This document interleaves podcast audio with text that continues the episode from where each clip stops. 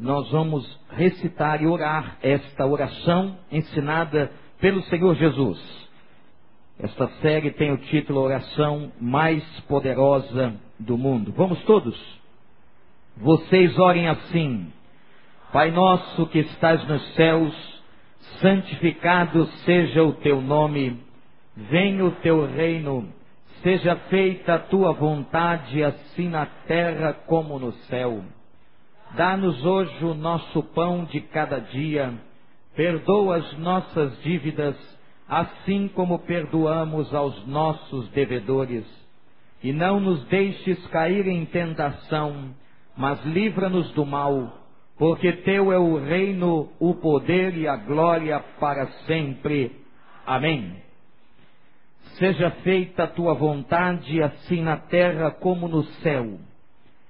É a frase da oração de Jesus que nós vamos estar agora analisando. Nós estamos ainda na primeira parte desta oração, e a primeira parte desta oração trata da causa de Deus. Nós falamos sobre o seu nome, refletimos sobre o seu reino e agora a sua vontade. A primeira parte da oração do Pai Nosso, esta que é uma oração poderosa ensinada por Jesus, ela trata especificamente sobre a causa de Deus. E esta frase revela-nos que Deus tem vontade. O que é a vontade de Deus? Talvez seja uma das perguntas mais difíceis para um crente responder. Eu fico impressionado com a facilidade de algumas pessoas em afirmarem a vontade de Deus, especialmente de maneira pessoal, como se fala com leviandade sobre vontade de Deus. Vontade de Deus é coisa muito séria. Atribuir a Deus uma vontade que não é sua é pecado. Atribuir a Deus uma vontade que é minha e dizendo que é dele é pecado. A vontade de Deus é para muitos de nós algo muito estranho. Vamos ser francos, honestos e realistas. Como é que eu posso explicar a vontade de Deus diante da fome? Da miséria, da doença? Como é que eu posso explicar a vontade de Deus diante do holocausto? Que dizimou seis milhões de judeus na Segunda Guerra Mundial. Como é que eu posso explicar a vontade de Deus sobre o que tem acontecido no Iraque? E na quinta-feira passada, nós tivemos aqui o testemunho do pastor da primeira igreja batista de Bagdá, algo que impactou o nosso coração. Como explicar a vontade de Deus diante de todas as desigualdades que o mundo tem vivido. Em 1755, a história registra que um dos maiores terremotos do mundo aconteceu em Portugal. O terremoto de 1755 foi tão violento que atingiu a Europa, a África e parte das Américas. Naquela ocasião, um iluminista francês chamado Voltaire escreveu algo impressionante acerca de Deus. Disse Voltaire: Deus não existe. Ou se Deus existe, não quer executar a sua vontade. Ou se quer, não pode. uma afirmação de um pensador, de um filósofo na França, na época do iluminismo que mudou o mundo. O que é a vontade de Deus?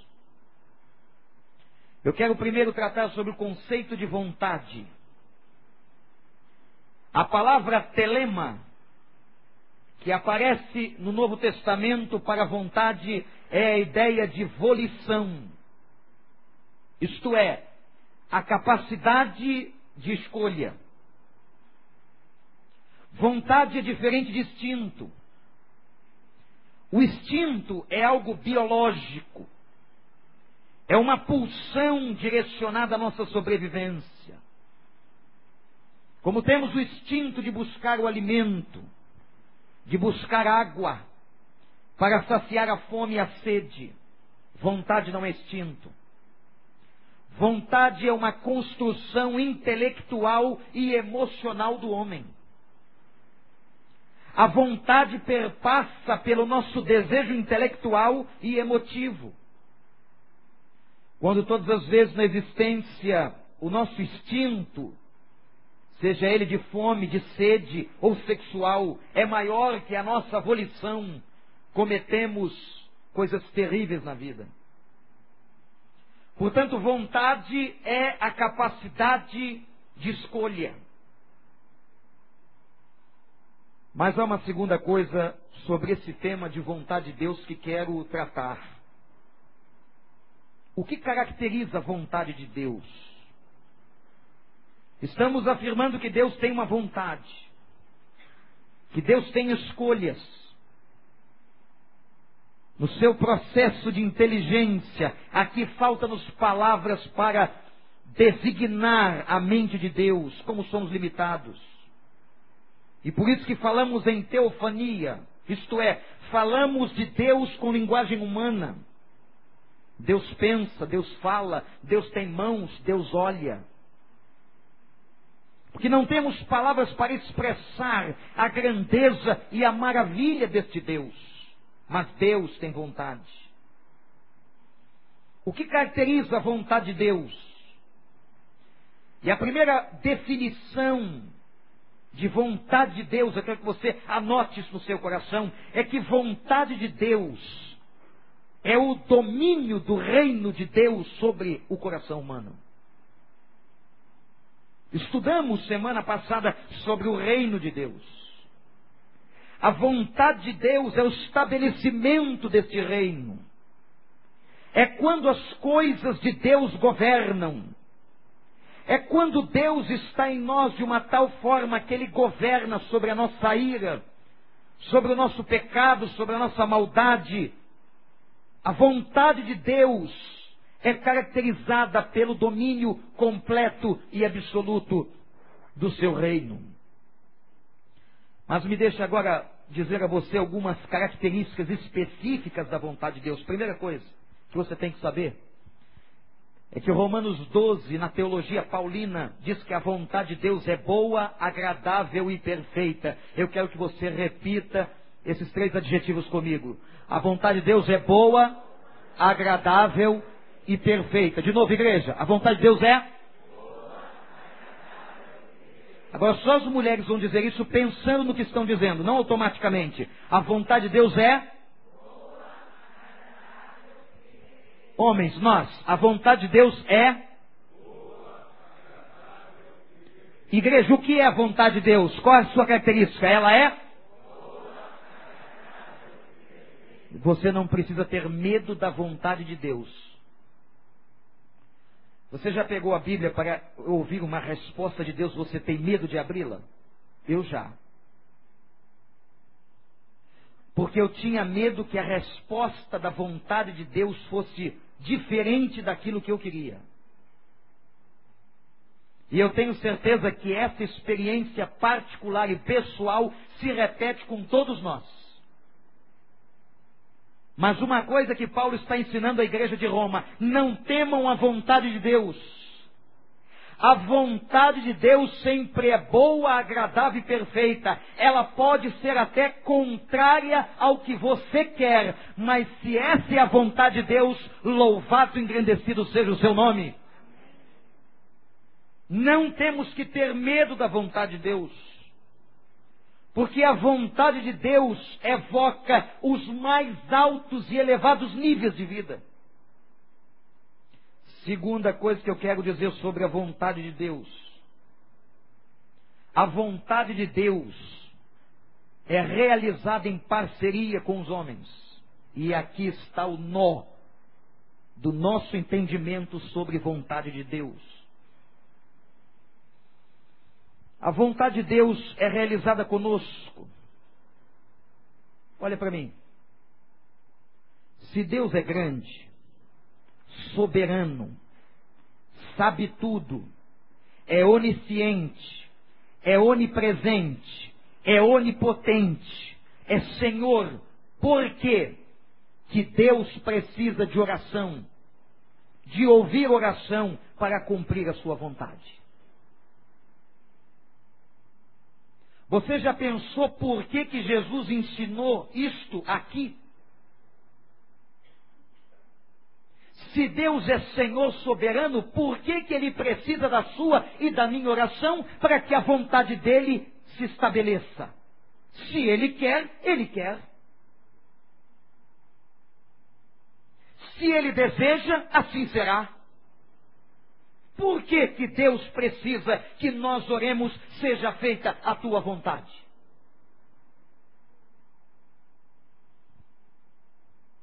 O Senhor Deus, apesar de toda a sua grandeza e soberania,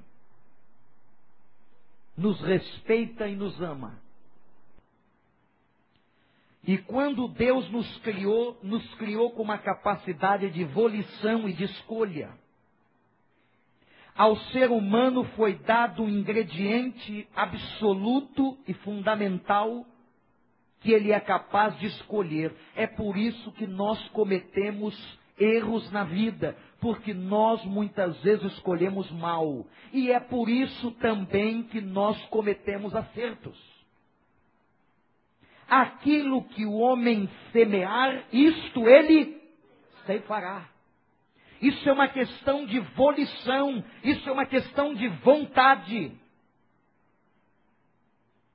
Portanto, Deus trabalha conosco e em parceria. A Bíblia, já há muitos séculos atrás, fala de uma parceria que as empresas do mundo moderno estão falando neste mundo globalizado. Deus faz uma parceria conosco. E atenção, Deus não trata o homem como serviçal, Deus não trata o homem como escravo. Deus respeita as tuas escolhas, Deus respeita a tua vontade. É claro que Ele sabe qual é o caminho melhor, mas Ele respeita aquilo que desejamos.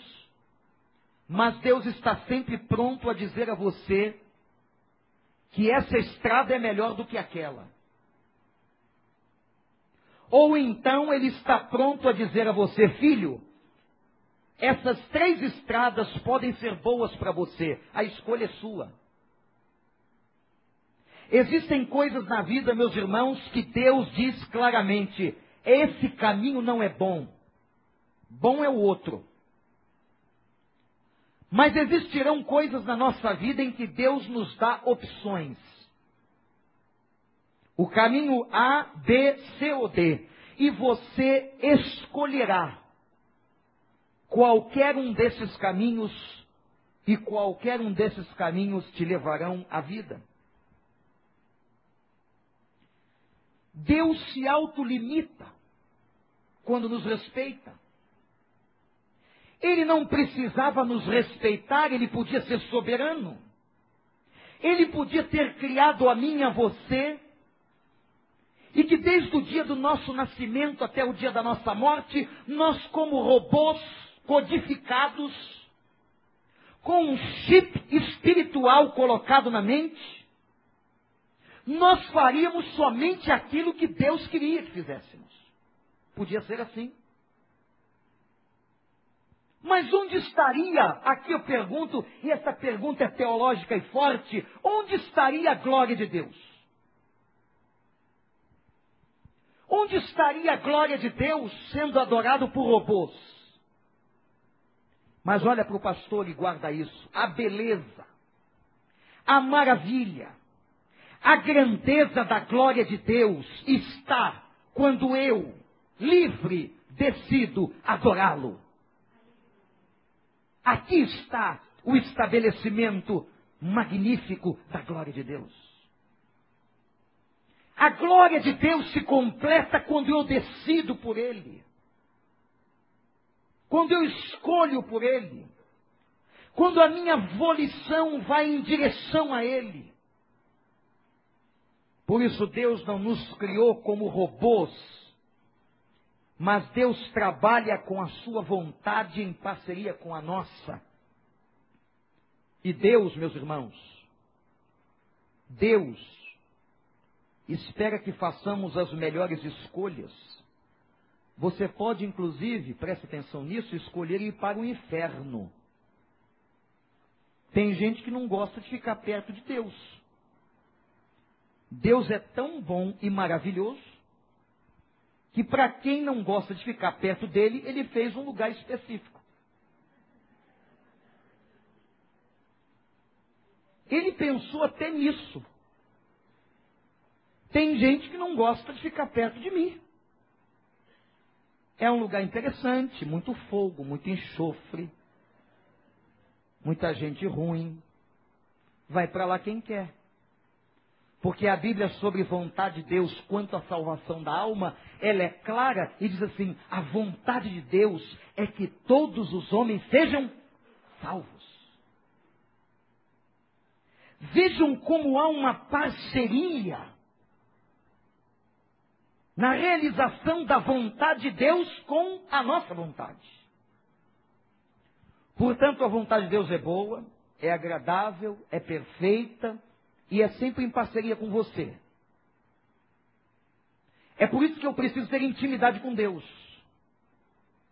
Porque nessa intimidade com Deus, eu vou travando diálogo com Ele e vou descobrindo com Ele, o Senhor, qual era o melhor caminho para a minha vida. Terceira coisa. Falamos sobre o primeiro conceito de vontade. Segundo, fizemos duas caracterizações sobre a vontade de Deus. E terceiro, qual é a vontade de Deus afinal? Qual é a vontade de Deus? Eu quero falar sobre três tipos de vontade de Deus. O primeiro é o que nós chamamos de vontade geral de Deus. É a vontade de Deus para toda a humanidade, para todo mundo.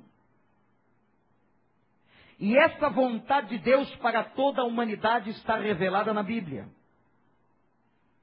O mundo, meus irmãos, o mundo caminha numa direção por causa do pecado e da obra do diabo, ele caminha numa direção rebelando-se contra a vontade de Deus.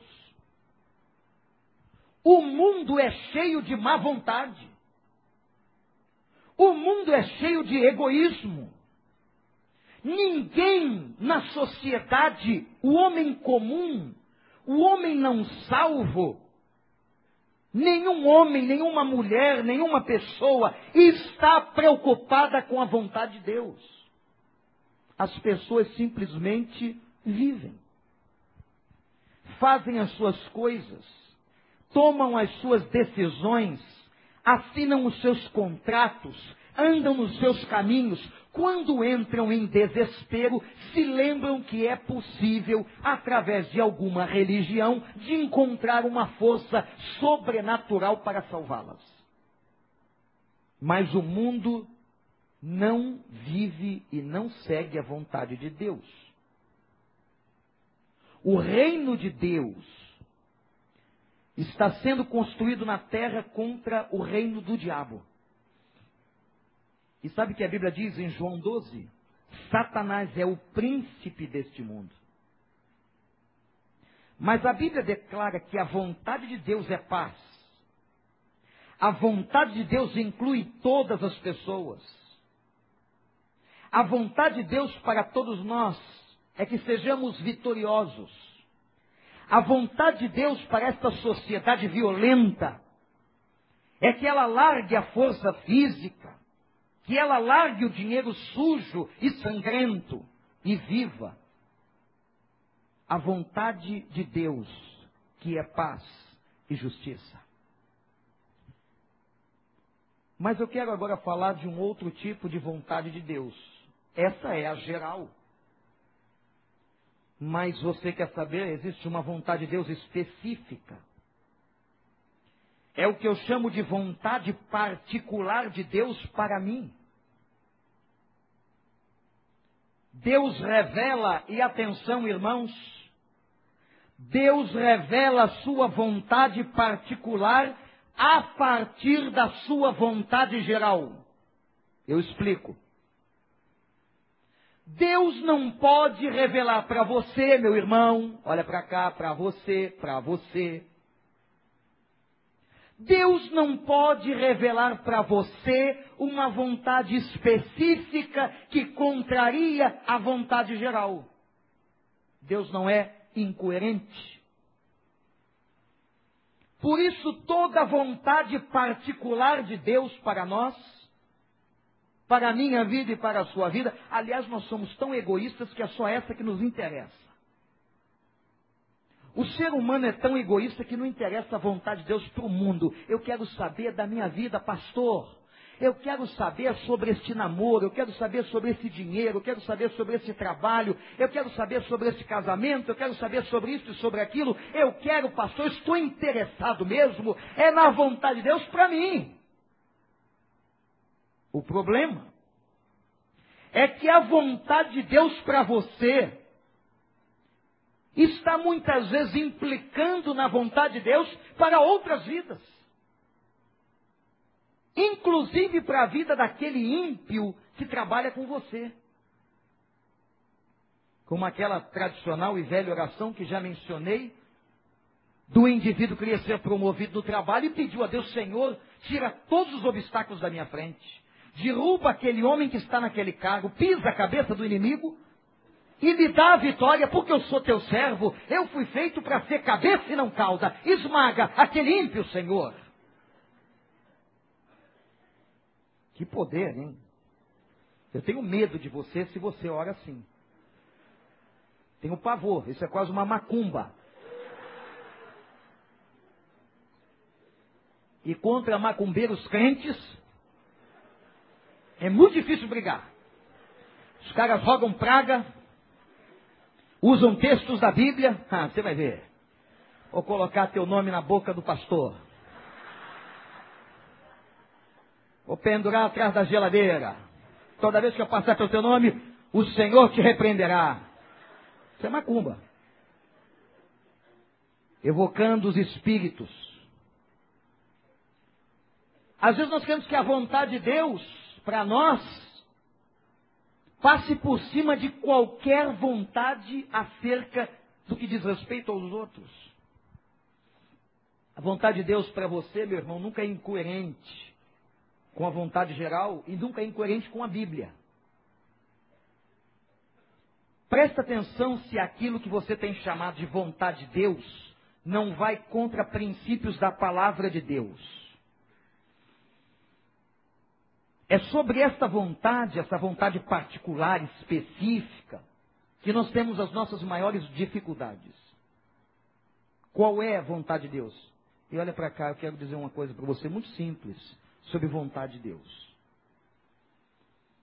A vontade de Deus, que tem coerência na palavra, ela traz paz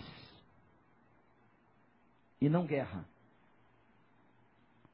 Quando a Bíblia diz que a paz de Cristo seja o árbitro dos vossos corações, toda vez que alguma coisa estiver acontecendo na sua vida e você está em plena sintonia com Deus e você sentir paz espiritual, é um sinal de que a vontade de Deus está acontecendo. Tome a paz como uma referência. Mas quando alguma coisa está acontecendo na sua vida e aquilo não te deixa em paz, mas muito conflito, muita crise, muito problema, você pode estar andando por caminhos que não vêm do Senhor. A vontade específica de Deus para mim e para você, ela tem que ter respaldo na Escritura. E aqui, meus irmãos, me permitam fazer uma severa e observação e advertência como pastor da igreja. O que mais me preocupa nesse egoísmo que nós trazemos em nós é que nós estamos saindo por aí desesperados, atrás de adivinhações bíblicas. E o pior que não são as adivinhações, são os adivinhadores. Meu irmão, meu amigo, minha irmã, se Deus colocou você numa igreja, Deus colocou você aqui, por exemplo, aqui, podia ser em outro lugar, Deus tem um propósito para você e sua família aqui. Você precisa descobri-lo. Não é o pastor que vai descobrir para você. Mas é uma questão particular da sua vida. Mas sabe o que está acontecendo hoje, irmãos? Estamos vivendo um cristianismo, um evangelho tão egoísta e tão longe da Bíblia, que as pessoas estão andando por aí buscando qualquer coisa. Pastor Ronald, recentemente, deixei até na minha sala, era para ter trazido ao púlpito me entregou um folheto de uma igreja vizinha que escolheu fazer o seu marketing nos carros da nossa igreja aqui e nas nossas nos nossos trâmites, nas nossas propriedades. A pergunta é a seguinte: por que, que essas pessoas que abrem igrejas não vão procurar almas perdidas? Porque esses líderes, que não obstante o fato são inteligentes, sabem que é possível que numa igreja de duas mil pessoas tenha alguém insatisfeito com alguma coisa. Com o cabelo do pastor, Sérgio. Com a cor do banco da igreja. Com o formato do santuário tem sempre alguém de mau humor espiritual. E é esse que eles pegam. É aquele que não tem firmeza doutrinária. É aquele, como diz Paulo, que não sabe da razão da sua fé. É aquele que não sabe nem por que é membro de uma igreja batista. São pessoas de tão pouco fundamento que estão aí. E desculpem a denúncia enfática, irmãos, mas como hoje, abrir igreja dá dinheiro. E essa é uma das razões pelas quais eu sou batista, desde que me converti. Pela lisura, pela transparência e pela clareza das nossas igrejas. Mas como igreja por aí hoje aberta dar dinheiro para muita gente, viramos no Brasil no meio de um comércio chamado comércio evangélico dos mais absurdos e que tem afrontado a Deus. Então, meu irmão, quando você receber um convitinho para ir a qualquer lugar escutar uma profetisa, e diga a essa pessoa que você sabe por que você está aqui. E mais, você sabe por que você se converteu e tem a palavra de Deus como sua referência. E Deus, quando usa pessoas, às vezes as pessoas nem sabem que estão sendo usadas. Cuidado com aquelas pessoas que dizem para você: Eu vim te trazer um recado em nome de Deus. Deus não manda recado, ele fala no coração. Eu não sei agora a quem Deus está falando. Se Deus está me usando para você, amém. Mas quando nós somos usados, nós às vezes nem sabemos, para que não haja presunção. Mas muito cuidado, irmãos.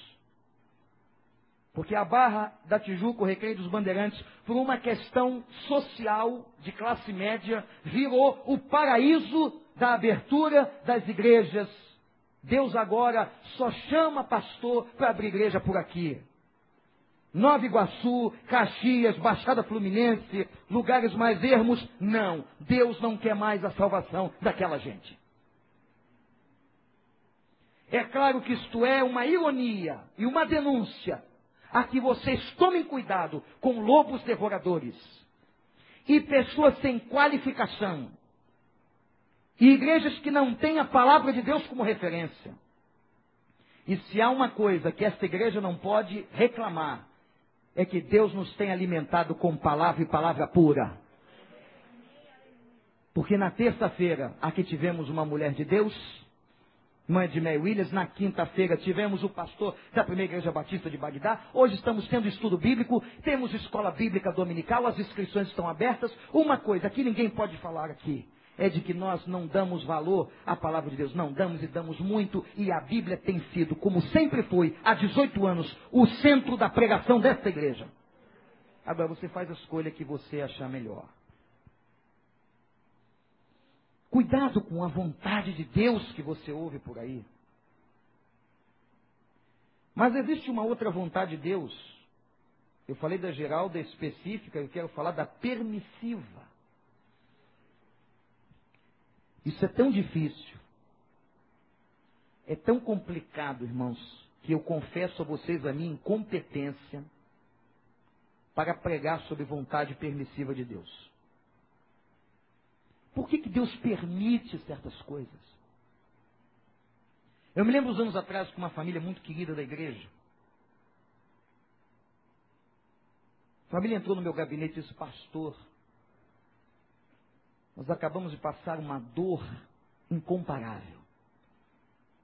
Nossa mãe, uma mulher de Deus, um evangelista, líder do ministério de oração da, da sua igreja, não era da nossa igreja, mas de uma outra igreja. Foi um casamento. E na manhã, quando aquele casamento ia acontecer, ela foi fazer uma caminhada, foi violentamente atropelada e morreu. Pastor, por que, que Deus deixou? Ela era crente, ela era consagrada. Por que, que Deus permitiu que uma serva sua vivesse e morresse de forma tão violenta. Eu disse: a única explicação que eu tenho para você é da lei da física. Que o corpo da sua mãe era muito mais leve do que o carro que a atingiu multiplicando o seu peso pela sua velocidade. E o corpo da sua mãe não resistiu. Agora, meu irmão e minha irmã, por que, que Deus não quis intervir? Eu não tenho explicação. Eu só tenho que confiar na soberania de Deus. Ouçam este relato. E a mulher que eu conhecia já há anos me chamou de lado e disse em tom de mistério: Padre, vou lhe mostrar um segredo. Vem. Entramos no quarto. Na cama, seu filho, um monstro. A cabeça enorme como a de um adulto o corpo como de uma criança, os olhos fitos no teto e a língua entrava e saía como a de uma serpente. Meu Deus, exclamei eu, como num gemido no coração. Padre, disse ela, eu cuido deste meu filho já há oito anos. Ele só conhece a mim. Eu gosto muito dele, padre. Quase ninguém sabe. E arrematou: Deus é bom. Deus é Pai. E ela olhou serena para o alto, agradeceu a Deus e repetiu: Seja feita a tua vontade assim na terra como no céu. A mulher só disse isso. Saí, saí do quarto sem dizer uma palavra, cabisbaixo, aterrado por causa do menino, perplexo por causa da reação daquela mãe, e à mente só me veio uma expressão: mulher, quão grande é a tua fé. Como é que nós vamos interpretar as coisas que acontecem para as quais não temos explicação? Só temos, igreja, uma coisa a fazer. O Senhor sabe de todas as coisas e Ele seja louvado. Eu não estou entendendo nada que está acontecendo, Senhor. Eu não estou compreendendo porque que na tua vontade permissiva isso aconteceu justamente comigo. Quando aquela filha e sexta do jogador Romário nasceu, e era uma menina com síndrome de Down, e ele, no seu entendimento, ainda que limitado e religioso, perguntou: Por que comigo, Senhor? E esta pergunta nós fazemos porque nós nos achamos sempre melhores. Afinal de contas, nós somos melhores do que os outros, pelo menos na nossa cabeça. Por que comigo, Senhor? Por que, que isso aconteceu com a minha vida? Por que, que isso aconteceu com os meus filhos? Eu ouso dizer aos irmãos que há muitas coisas na vida particular de cada um de nós que nós não sabemos nem nunca saberemos os motivos pelos quais elas aconteceram. Por que, pastor? Por que, Senhor? E é como se Deus ficasse em silêncio. Um silêncio doloroso para nós. Mas a única coisa que temos que fazer é confiar na Sua soberania e saber que a vontade de Deus é boa, agradável e perfeita. E se Ele permitiu que isso acontecesse, Senhor, eu não estou entendendo nada, mas eu confio no Senhor, porque a tua vontade é boa, agradável e perfeita. Aleluia! Quantas coisas você não está entendendo nada? Por que, Senhor? E é nessa hora do porquê, Senhor, que nós demonstramos a nossa fé. O nosso nível de confiança. É nesta hora que nós não estamos entendendo nada que nós demonstramos a Ele o quanto confiamos e o amamos. Eu quero dizer para você algumas coisas que eu tenho certeza que Deus quer para você. Isso eu tenho certeza. Primeira coisa que Deus quer para você é instaurar o reino completo no teu coração. É ser Senhor absoluto da tua vida. É dominar sobre as tuas fraquezas, sobre os teus impulsos. Ele quer governar sobre todos os teus pecados, ele quer vencê-los. Quando Jesus Cristo disse aos discípulos: A minha comida é fazer a vontade do meu Pai. O meu alimento é fazer a vontade de Deus. Jesus disse em João 5: A minha comida e o que eu procuro nessa vida é agradar aquele que me enviou. O apóstolo Paulo, escrevendo aos Efésios, no capítulo 1, versos 9 e 10, ele diz: Deus nos deu a conhecer Sua vontade, atenção. Deus já nos deu a conhecer a Sua vontade quando o reino de Deus chegou no coração. O dia que você se curvar e deixar o reino de Deus tomar sua vida, o dia que o irmão, que a irmã deixar o reino ser instaurado completamente, você então facilmente entenderá a vontade de Deus, ao ponto de não fazer certas petições, porque você sabe que Deus não as quer. O meu nível de intimidade será tanto com Deus, o meu nível de intimidade será tão forte com Ele que eu não preciso pedir a Ele porque eu já saberei a resposta. Já pensou um negócio desse? Certa vez, igreja, ouvi uma expressão que nunca mais esqueci, e ela é muito forte. O mais alto grau de maturidade cristã é quando nós chegarmos a um ponto de não pedirmos mais nada para Deus. Isso é muito forte.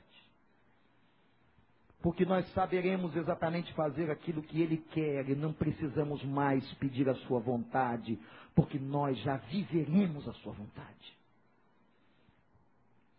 Outra coisa que eu sei que Deus quer para você, além de instaurar o reino, é te trazer vida. Eu vim para que vocês tenham vida e vida em abundância. A vontade de Deus traz algo libertador. Se você hoje, meu irmão, minha irmã, olha para mim, está vivendo qualquer tipo de escravização, você está carecendo dessa vida abundante, você está carecendo de libertação.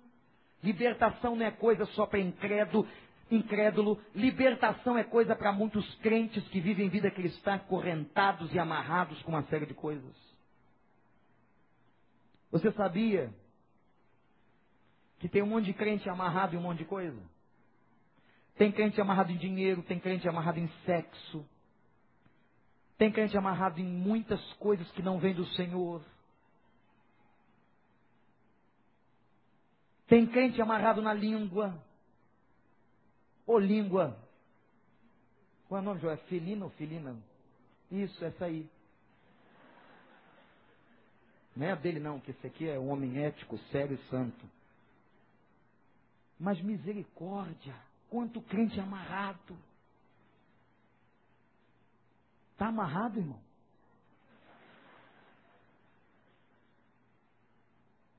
Precisa de libertação. A vontade de Deus liberta. Deus veio trazer vida. Vida abundante, presta atenção, renova a mentalidade. Vida abundante santifica. Vida abundante faz o homem permanecer firme. Isso é vida abundante. Deus quer instalar o reino no seu coração, Deus quer te trazer vida. E eu digo uma outra e terceira coisa para você: Deus quer submissão. Isso significa deixar a sua vontade para ocupar a vontade de Deus, deixar o egocentrismo. Você já experimentou fazer uma das orações mais difíceis? Senhor, eu te entrego o meu arbítrio. Olha aqui, eu tenho uma vontade sobre esse assunto, mas eu não quero que a minha vontade impere, eu quero que o Senhor reine, que o teu reino reine, que o Senhor faça o que o Senhor quiser. Eu te entrego o meu arbítrio. Que oração difícil. Mas esse é o grande teste de vida de compromisso com Deus. É quando nós entregamos o nosso arbítrio. Deus quer submissão. Atenção, gente, submissão, para alguém ser submisso, a base da submissão é humildade. A palavra humildade vem de uma raiz grega que é humus. Sabe o que é humus? Humus é a camada mais fértil do solo. Olha que coisa interessante de onde vem a palavra humildade. Sem humildade não há fertilização. Se uma pessoa não tiver humildade, ela não aprende. E quem perde a capacidade de aprender, torna-se intelectualmente estéril e morre. E a coisa mais difícil é viver com gente morta é viver com mortos-vivos. Quem não tem mais capacidade para aprender está morto. E quem não aprende mais nada não tem humildade. E se eu não tenho humildade, eu não posso ser submisso. E quando nós formos submissos, dizendo, Senhor, eu não sei o que é melhor, eu dependo do Senhor. Eu te entrego o meu arbítrio, Deus então vai agir. O que acontece com a gente, o que acontece com uma criança? Muitas coisas nós não entendemos, como a criança não entende o que o pai está fazendo. Assim é conosco em relação a Deus. Muitas coisas eu não entendo porque que Deus permitiu. Mas Deus sabe. Por mais que você não entenda, Deus sabe. Não dê respostas simplórias. Às vezes as coisas são muito mais complexas do que você imagina. Quando Jesus estava no Getsemane, aliás, a postura de Jesus é muito interessante. Na hora que ele está passando a maior dor da sua vida, ele diz assim: Senhor, conhece? Diz assim: se possível, passa de mim o cálice, mas que seja feita. Ele entregou o seu arbítrio na mão do Pai. Isso é humildade. Quando estava na cruz e não tinha mais nada a ser feito, Hebreus diz uma coisa interessante.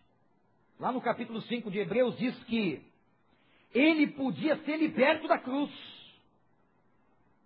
Ele tinha poder e autoridade para ser liberto da cruz, de invocar os anjos de Deus para ser liberto, mas ele escolheu a vontade de Deus. Ele se entregou. E Jesus se entregou de uma tal maneira que na hora da morte ele disse: Senhor, ó Pai, nas tuas mãos eu entrego o meu espírito. Talvez esteja aqui a evidência maior do que a submissão, é entregar nas mãos do Senhor o nosso espírito. Meu irmão, você não está entendendo nada, você está sofrendo muito. Você está fazendo aquilo que você tem que fazer corretamente, como diz a palavra, e você está passando por momentos muito difíceis. Faz o que Jesus fez. Diz, Senhor, nas tuas mãos entrego o meu espírito, eu me submeto à tua autoridade. Quando Jó sofreu aquelas coisas horríveis, e tinha aquela mulher na casa dele, que era a mulher dele, dizendo o seguinte: Jó, amaldiçoa esse Deus. E ele disse: Jamais eu farei isso. O Senhor deu, o Senhor tomou. E que bendito seja o nome do Senhor. Isto é visão de submissão à vontade de Deus. E eu quero terminar esta reflexão muito sintética sobre a vontade de Deus, porque é um tema extremamente amplo, com a expressão final que é a seguinte: assim na terra como no céu. Aqui nós concluímos a primeira parte da oração do Pai Nosso, que tratou da causa de Deus. O nome de Deus, o reino de Deus e a vontade de Deus. Hoje à noite, nós vamos começar a parte da oração que trata da nossa causa. E a primeira lição que trata da nossa causa, Deus diz assim: o Senhor Jesus orando ao Pai: Pai, o nosso pão de cada dia dás-nos hoje. O que, que ele quis dizer com isso? Mas ao encerrar esta parte que tratou da causa de Deus, o pedido na oração do Pai Nosso, que é a oração mais poderosa que o mundo já viu, Senhor, que a tua vontade seja feita na terra como é no céu. Sabe o que significa? Que no céu só se faz uma coisa, a vontade de Deus. E aleluia, porque todos nós que estamos aqui e cremos em Jesus, vamos para lá e lá não vai imperar mais a vontade das pessoas, a vontade do diabo, a vontade dos reis, lá vai imperar a vontade do nosso Deus para sempre. Mas enquanto a gente não chega lá, Senhor, seja feita na terra a tua vontade como é no céu. Senhor, que eu possa e que tu possas fazer da terra um pedaço do céu quando a tua vontade se cumpre. Toda vez que você faz a vontade de Deus e que o reino de Deus vem ao coração, você está experimentando a beleza. É um pouquinho, mas é a beleza do que será o céu que o Senhor tem para nós. Você já sentiu alegria espiritual? Quem aqui já sentiu alegria espiritual? Aquela paz, aquela inundação de graça, aquela bênção, aquilo ali é apenas um flash, é apenas um pouquinho do muito que nós vamos gozar para sempre na presença do Senhor. Senhor, traz a tua vontade para a terra. Traz a tua vontade para esse mundo, para essa sociedade. Traz a tua vontade na vida do pastor Ronald. Traz a tua vontade na vida do Joel. Traz a tua vontade na vida dos meus irmãos. Traz a tua vontade na vida desta igreja. Traz a tua vontade, Senhor. Estabelece o teu reino. Que a vida na terra. Você já leu o Salmo 103? Depois lê em casa de tarde. O Salmo 103 é uma imagem maravilhosa da vontade de Deus no céu. Que o Salmo 103 se repita na vontade de Deus na terra. Eu quero agora encerrar pedindo a você que abra em Tiago capítulo 4. E aqui temos um texto muito prático sobre vontade de Deus.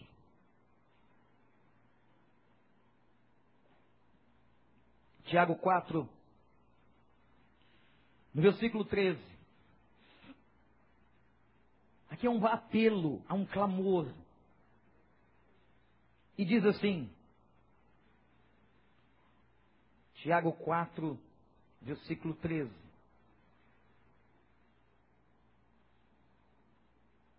Ouçam agora vocês que dizem, atenção, ouçam agora vocês que dizem, Hoje ou amanhã iremos para esta ou aquela cidade, passaremos um ano ali, faremos tais negócios, ganharemos dinheiro. Vocês nem sabem o que lhes acontecerá amanhã. Que é a sua vida? Vocês são como neblina que aparece por um pouco de tempo e depois se dissipa. Ao invés disso, deveriam dizer dois pontos. Se o Senhor quiser, viveremos e faremos isto ou aquilo.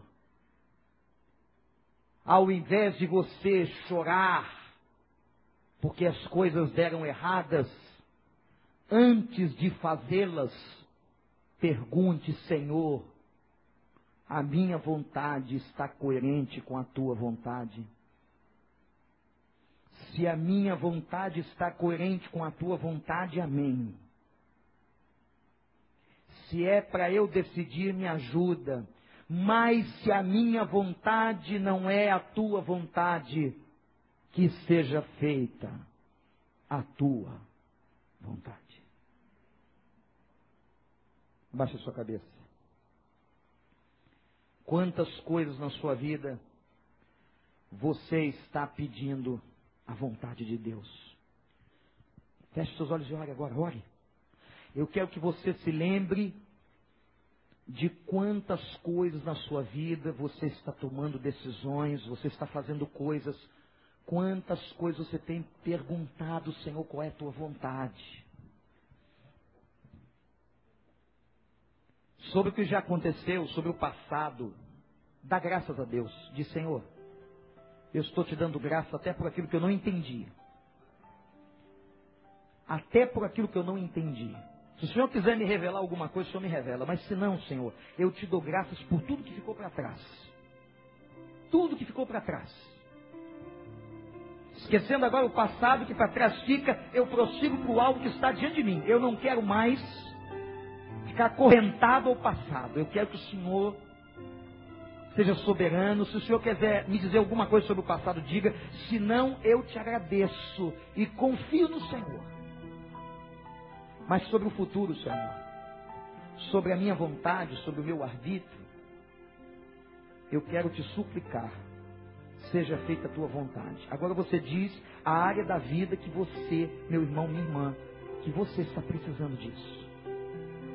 Seja na área de relacionamentos, de emprego, casamento, filhos, decisão, mudança, seja o que for, comprar uma casa, seja o que for, o que for. Que o Senhor possa mostrar a você e que você diga a Ele, Senhor, seja feita a tua vontade.